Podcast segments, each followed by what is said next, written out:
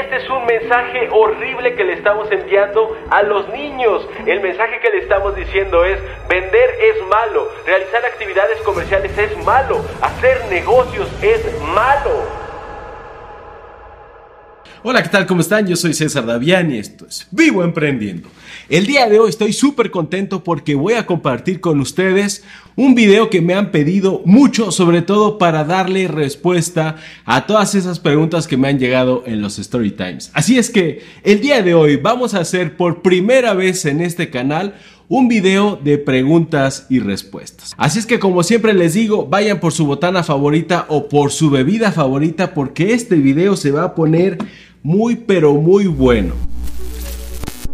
Ok, lo que vamos a hacer es lo siguiente. Como me hicieron llegar muchísimas preguntas, probablemente esta sea la primera parte de dos de este preguntas y respuestas. Y digo probablemente porque depende de los likes que tengamos en este video. Si tenemos muy buenos likes, pues hago una segunda parte. Y si no, nos quedamos con esta que de todas maneras va a estar muy pero muy chula. Van a ver. Ok, la primera pregunta es, ¿cómo salir de deudas cuando son más grandes que los ingresos? Primero que nada, estar en esa situación es una situación sumamente compleja, se los digo por experiencia. Los que ya han visto mis Story Times me comprenderán. Por lo tanto, el primer punto no tiene nada que ver con el aspecto financiero, tiene que ver con el aspecto emocional y es aprender a relajarte. Esto suena sencillo, pero no lo es. Requiere de concentración, requiere de enfoque. Te recomiendo aprender a meditar de preferencia todos los días por la mañana o cuando tengas un espacio que te puedas regalar a ti mismo para estar completamente tranquilo y meditar. Y es que se dice fácil, ser positivo. Ser positivo es más complicado de lo que ustedes creen. Sonreír cuando todo va bien es lo más sencillo del mundo, pero aprender a sonreír cuando todo está del carajo, eso sí es ser realmente una persona positiva. Tenemos que aprender a adoptar una actitud mental positiva independientemente de las circunstancias que estemos atravesando. El segundo aspecto, y este sí ya es financiero, es reducir al máximo tus gastos. Pero cuando digo reducir al máximo me refiero a ser drástico. Si puedes eliminar los gastos, elimínalos. Y si no, redúcelos a su máxima expresión que cubran tres aspectos básicamente. Sustento, vivienda y educación. Y el resto, elimínalos. Y si no puedes eliminar, como dice Buda, si no puedes eliminar, reduce, pero reduce a su máxima expresión. Y el tercer punto, como mencioné también en un story time anterior, se trata de negociar con los bancos. Lo que tienes que hacer en este instante es llamar por teléfono y negociar con los bancos directamente.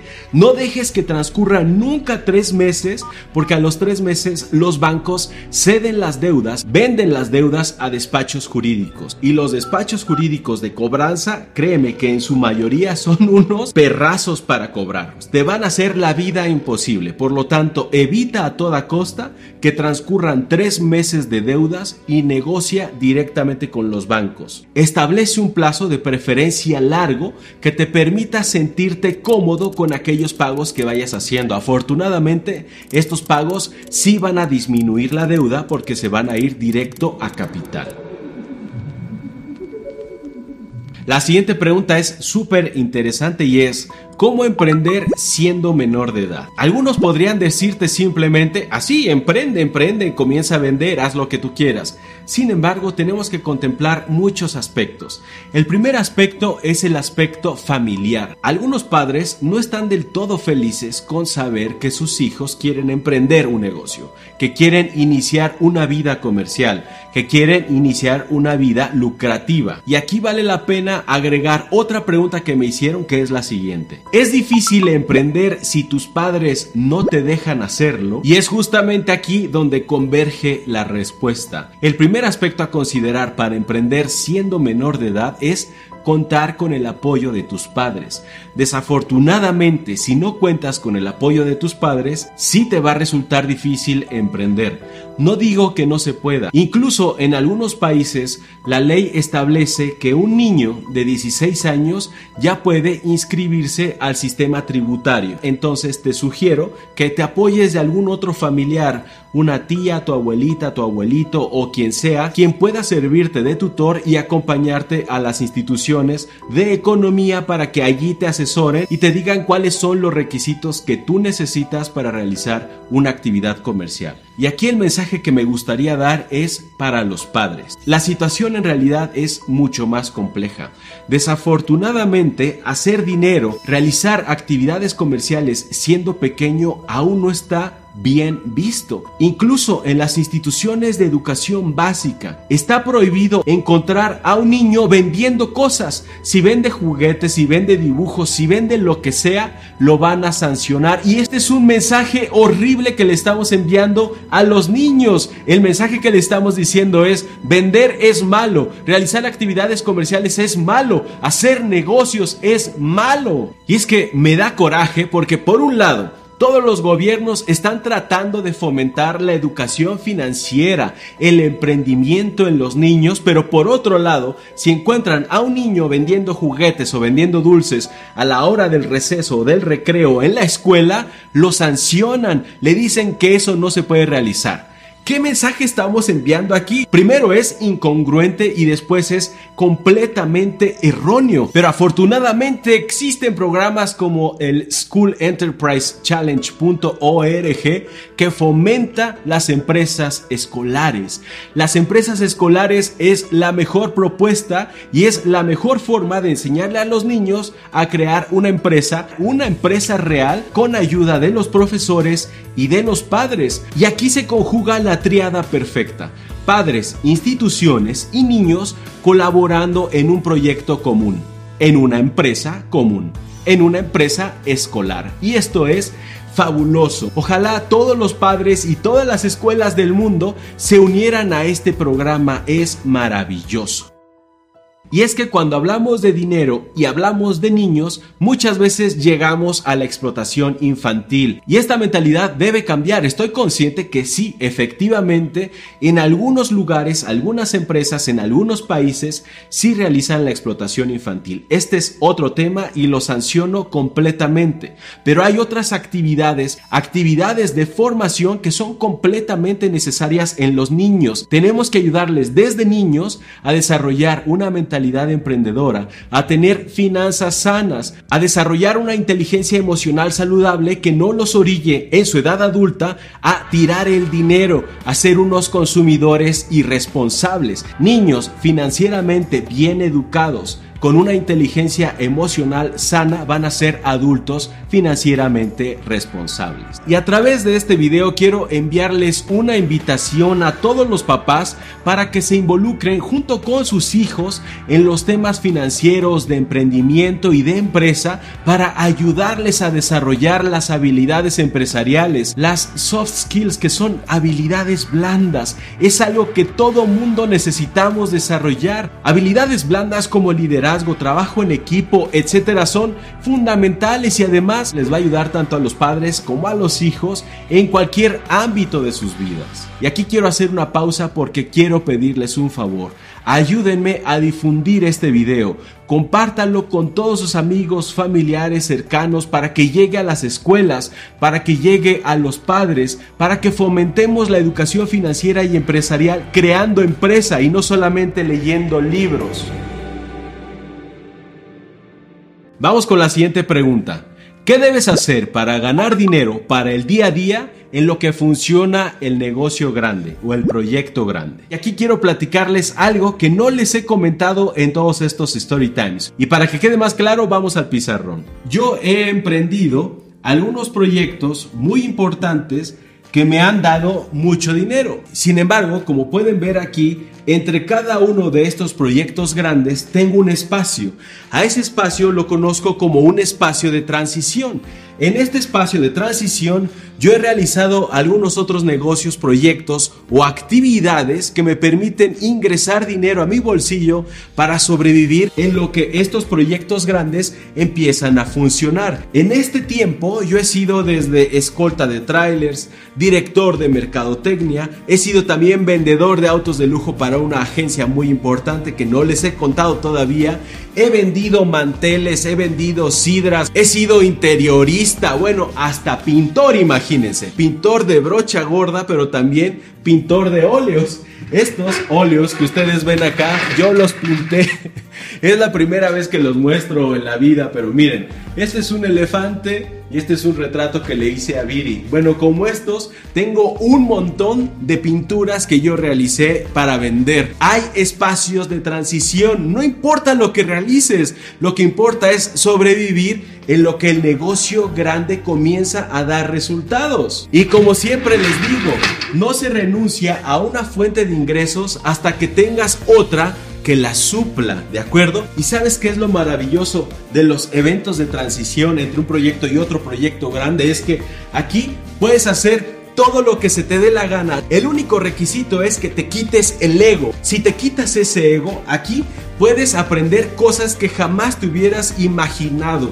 Puedes desarrollar habilidades que antes jamás tampoco te hubieras planteado como pintar óleos es algo maravilloso. Atrévete a hacer en estos espacios de transición cosas completamente locas, ajenas a tu actividad y vas a ver que vas a terminar siendo un emprendedor más enriquecido, con más vivencias y experiencias que te van a ayudar en los negocios futuros. Ya lo verás. Ahora vamos con la siguiente pregunta.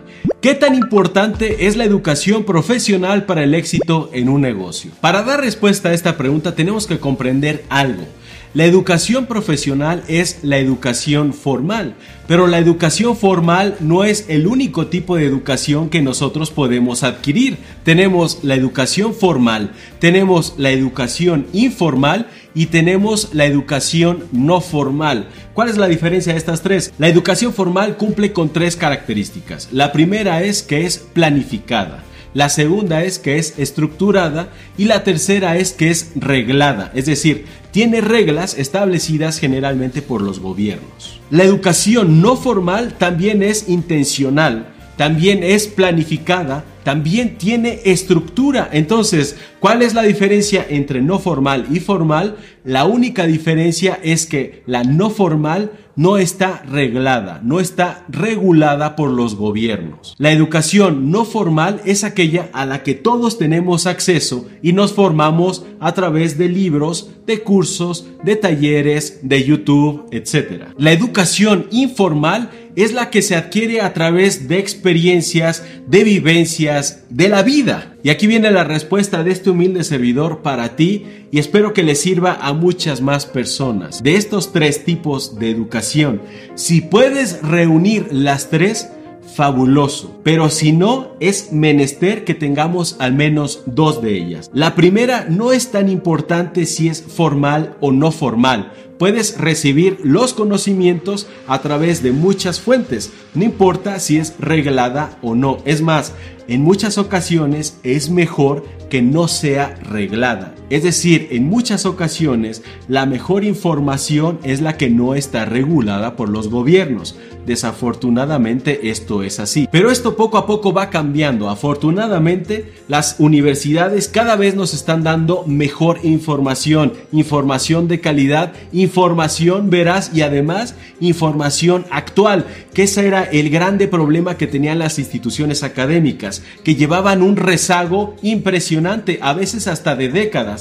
Poco a poco eso va cambiando, pero no es de un día para otro nos va a costar mucho tiempo para que las universidades efectivamente cambien todo su modelo educativo y nos brinden solo lo que necesitamos. Ya lo verán, en un futuro las universidades dejarán de brindar carreras como las conocemos ahora, administración, contabilidad, leyes, etcétera, para brindarnos la oportunidad de capacitarnos en aquello que necesitamos y no en ese paquete prefabricado por las mismas universidades y gobiernos que consideran que eso es lo único que necesitamos. Esta es la realidad. No necesitas tener educación formal para tener éxito en tus negocios, pero sí te puede ayudar. Como siempre digo, a nadar se aprende nadando y a emprender emprendiendo. Ahora vamos con la siguiente pregunta que es interesantísima y es la siguiente. ¿Crees que ser millonario es un estado mental? Bueno, primero tengo que aclarar algo. Ser millonario es un estado financiero, pero entiendo la pregunta. Creo que tu pregunta va más relacionada a la riqueza. Si la riqueza es un estado mental. Si nos basamos simplemente en el término de riqueza, en el término etimológico de riqueza, lo que encontramos en el diccionario va a ser que riqueza es abundancia de bienes valuables o posesiones. Pero hay una filosofía que a mí me encanta y que va a dar respuesta a tu pregunta que es la metainteligencia. La metainteligencia es la que nos indica que nuestras necesidades han disminuido significativamente o bien que las necesidades superfluas han dejado de ser el objeto central de nuestras actividades. Ahora vamos con la siguiente pregunta.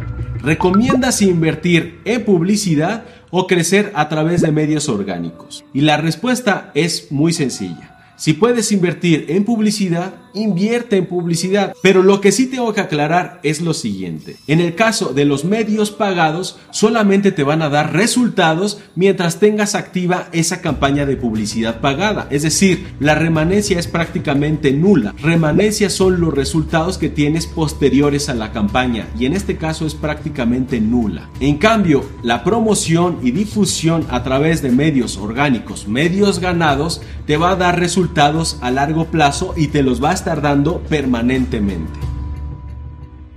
Y vamos con la última pregunta de este bloque. ¿Cuándo consideras tener socios? Si tú estás emprendiendo por primera vez, si tienes poca experiencia en el mundo de los negocios, la cifra de socios que yo recomiendo en un principio es una cifra inferior a 2. Es decir, no tengas socios. A menos que tu socio sea la persona que más amas en la vida y que tú seas la persona que más ama en la vida tu socio. Esa es mi respuesta.